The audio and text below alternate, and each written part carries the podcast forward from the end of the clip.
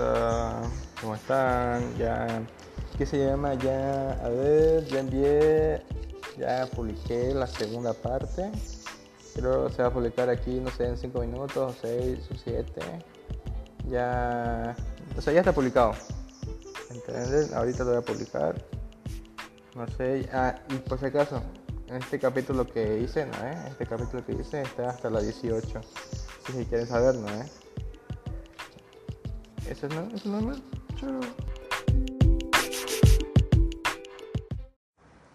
Harry, dijo Basil Hallward, mirándolo directamente a los ojos. Todo retrato que se pinta de corazón es un retrato del artista, no es la persona que posa. El modelo no es más que un accidente. La ocasión no es aquel a quien revela el pintor, es más bien el pintor quien sobre el lienzo coloreado se revela. La razón de que no exponga el cuadro es que tengo miedo de haber mostrado el secreto de mi alma. Lord Henry rió. ¿Cuál es? preguntó. Te lo voy a decir, respondió Hathor, pero lo que apareció en su rostro fue una expresión de perplejidad. Soy todo oídos, Basil, insistió su acompañante, mirándolo de reojo. En realidad, es muy poco lo que hay que contar, Harry, respondió el pintor, y mucho que temo que apenas lo entenderías. Quizás tampoco de lo creas. Lord Henry sonrió y agachándose arrancó de entre el césped una margarita de pétalos rosados y se puso a examinarla. Estoy seguro de lo que entenderé, replicó, contemplando fijamente el pequeño disco dorado con, con plumas blancas. Y en cuanto a creer cosas, me puedo creer cualquiera con tal de que sea totalmente increíble. El aire arrancó algunas flores de los árboles y las pasadas oraciones de lilas, con sus pléyades de estrellas, se balancearon lánguidamente. Un saltamontes empezó a cantar junto a la valla y una libélula larga y delgada como un hilo azul pasó flotando sobre sus alas de gasa marrón. Lord Henry tuvo la impresión de oír los, latidos del corazón de Basil Hallward y se preguntó qué iba a suceder.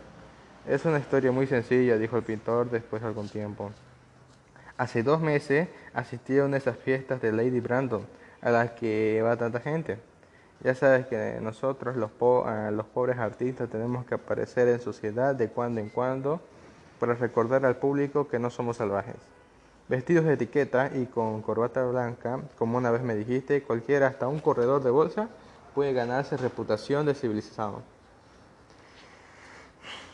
Bien, cuando llevaba unos 10 minutos en el salón, charlando con imponentes viudas, demasiado enjolladas y tediosos académicos, noté de pronto que alguien me miraba.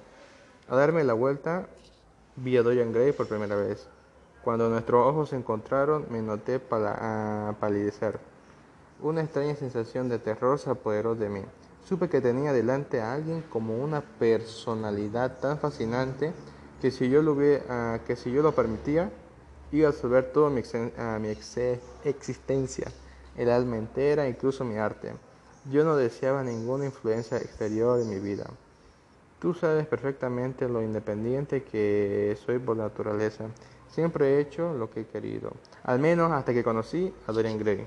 Luego, aunque no sé cómo explicártelo, alguno parecía decirme que me encontraba al borde de una crisis terrible. Tenía la extraña sensación de que el destino me reservaba exquisitas alegrías y terribles sufrimientos. Me asusté y me di la vuelta para abandonar el salón. No fue la conciencia lo que me impuso a hacerlo, más bien algo parecido a la cobardía. No me atribuyó ningún mérito por haber tratado de escapar. Conciencia y cobardía son en realidad lo mismo. Lo mismo así. La conciencia es la marca registrada de la empresa, eso es todo. ¿Me entendés? O sea, no lo creo, Harry, y me parece que tampoco lo crees tú. Fuera cual fuese mi motivo y quizás se tratara de orgullo, porque he sido siempre muy orgulloso, conseguí llegar a duras penas hasta la puerta. Pero allí, por supuesto, me tropecé con Lady Brandon. ¿No irá usted a marcharse tan pronto, señor Howard? me gritó. ¿Recuerdas la voz tan peculiar eh, estridente que tiene? Si es un pavo real en todo menos en la belleza, dijo Lord Henry deshaciendo las margaritas con sus largos dedos nerviosos. No me puede liberar de ella. No me pude liberar de ella. Me presentó a altezas reales, a militares y a aristócratas, y a señoras mayores con gigantescas diadenas y narices de oro. Habló de mí como de su amigo más querido. Solo había estado una vez con ella, pero se le metió en la cabeza convertirme en la celebridad de la velada. Creo que uh, por entonces algún cuadro mío tuvo un gran éxito, o al menos se habló de él en los periódicos sensacionalistas que son el criterio de la inmoralidad del siglo XIX.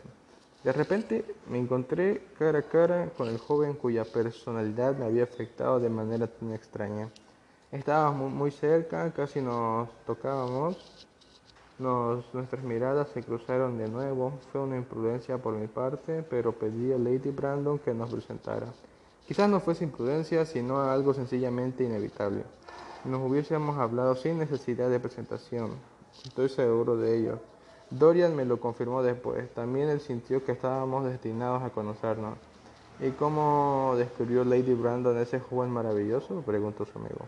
Sé que le gusta dar un rápido resumen de todos sus invitados.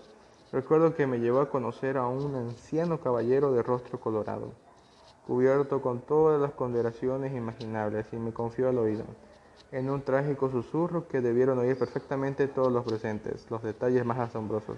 Sencillamente, uy, ya, prefiero eh, desenmarcarme a las personas yo mismo, pero Lady Brandon trata a sus invitados exactamente como a su, como a su bastador a sus mercancías.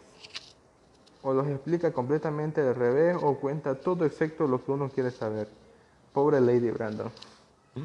Eres muy duro con ella, Harry, dijo, ah, que se llama Howard lánguidamente. Mi querido amigo, es una buena señora, trataba de fundar un salón, pero solo ha conseguido abrir un restaurante. ¿Cómo quieres que la admire? Pero dime, ah, ¿qué te contó del señor Dorian, del Dorian Gray? Algo así como un muchacho encantador, su pobre madre y yo absolutamente inseparables. He olvidado por completo que, a qué se dedicaba. Me temo que no hace nada. Sí, sí, toca el piano. ¿O es el violín, mi querido señor Gray? Ninguno de los dos pudimos evitar la risa y nos hicimos amigos al instante. La risa no es un mal principio para una amistad y desde luego es la mejor manera de terminarla, dijo el joven Lord, arrancando otra margarita. Hallward negó con la cabeza. No entiendes lo que es la amistad, Harry, murmuró, ni tampoco la enemistad, ni vamos a eso. Te gusta todo el mundo, es decir, todo el mundo te deja indiferente. Qué horriblemente injusto eres conmigo, clamó Lord Henry, echándose el sombrero hacia atrás para mirar a las nubecillas que, como madejas enmarañadas de brillante seda blanca, vagaban por la oquedad turquesa del cielo veraniego. Sí, horriblemente injusto. Yo no lo creo que distingo entre la gente. Elija, elijo a mis amigos por su postura, a mis conocidos por su buena reputación y a mis enemigos por su inteligencia. No es posible excederse en el cuidado de elegir a los enemigos. No tengo ni uno solo que sea eh, estúpido. Todos son personas de cierta talla intelectual y en consecuencia me aprecian. ¿Te parece demasiada vanidad por mi parte? Creo que lo es. Coincido en eso contigo, pero según ah, tus categorías yo no debo estar más que un conocido, mi querido. Así eres mucho más que un conocido y mucho menos que un amigo. Algo así como un hermano, ¿no es cierto? Ah, los hermanos. No me gustan los hermanos. Mi hermano, mi hermano mayor no se muere y los menores nunca hacen otra cosa. Harry, exclamó Howard, frunciendo el ceño. No hablo del todo en serio, pero me es imposible no detestar a mi familia. Imagino que se debe a que nadie soporta a las personas que tienen sus mismos defectos. Entiendo perfectamente la indignación de la democracia inglesa ante lo que llaman los vicios de las clases altas. Las masas consideran que embriaguez, estupidez e inmoralidad deben ser exclusivos patrimonio suyo y cuando alguno de nosotros se pone en ridículo nos ven como cazadores furtivos en sus tierras. Cuando el pobre Shotward tuvo que presentarse en el tribunal de divorcios, la indignación de las masas fue realmente magnífica y sin embargo no creo que el 10% del, ah, del proletario viva correctamente. No estoy de acuerdo con una sola palabra de lo que has dicho. Y lo que es más, estoy seguro de que a ti te sucede lo mismo. Lord Henry se acarició la afilada barba castaña y se golpeó la punta de una bota de charol con el bastón de coabra. ¿Qué inglés eres, Basil? Es la segunda vez que haces hoy esa observación. Y si se presenta una idea a un inglés auténtico, lo que siempre es una imprudencia, nunca se le ocurre ni por lo más remoto parecerse a pensar si la idea es verdadera o falsa. Lo único que considera importante es si el interesado cree lo que dice. Ahora bien, el valor de una idea no tiene nada que ver con la sinceridad de la persona que la expone. En realidad es probable que cuanto más ah, insincera sea la persona, más prudente, puramente intelectual sea la idea, ya que en ese caso no estará coloreada ni por sus necesidades, ni por sus deseos, ni por sus prejuicios. No pretendo, sin embargo, discutir contigo ni de política, ni sociología, ni de metafísica. Las personas me gustan más que los principios y las personas sin principios me gustan más que nada en el mundo. Cuéntame, mm, cuéntame más cosas acerca de Dorian Gray. ¿Lo ves con más frecuencia? Todos los días. No sería feliz si no lo viera todos los días. Me es absolutamente necesario. Extraordinario. Creí que solo te interesaba el arte. Dorian es todo mi arte, dijo el pintor gravemente. A veces pienso, Harry, que la historia del mundo solo ha, solo ha conocido dos eras importantes. La primera es la que es la que ve la aparición de una nueva técnica artística. La segunda es la que asiste a la aparición de una nueva personalidad. También para, la, también para el arte, lo que fue la invención de la pintura al óleo para los venecianos no, venecianos y el rostro de Antino, o el rostro de Antino para los últimos escultores griegos. Lo será algún día para mí el rostro de Dorian Gray. No es solo que lo utilice como modelo para pintar, para dibujar o para hacer apuntes. He hecho todo eso, por supuesto, pero a mí es mucho más que un modelo o un tema. No voy a decir que esté insatisfecho con lo que he conseguido ni con su belleza, ni que su belleza sea tal que el arte no puede expresarla. No hay nada que el arte no pueda expresar. Mm, hasta aquí acabó la primera parte. Ok, aquí acabó la primera parte. Estamos en la página 18.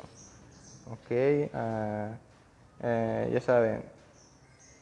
Gracias por escuchar. Que tengan un buen día, buenas tardes y buenas noches. Y ya se viene la segunda parte. No, creo que la tercera parte. Sí, la tercera parte. A ver, no, un, dos, tres, uno, sí, la tercera. El otro sábado viene la tercera parte. ¿Ok? Yo creo que va a ser más elaborado. Supongo que va a ser más elaborado. Pero ya lo hace mejor cada día. ¿Ok?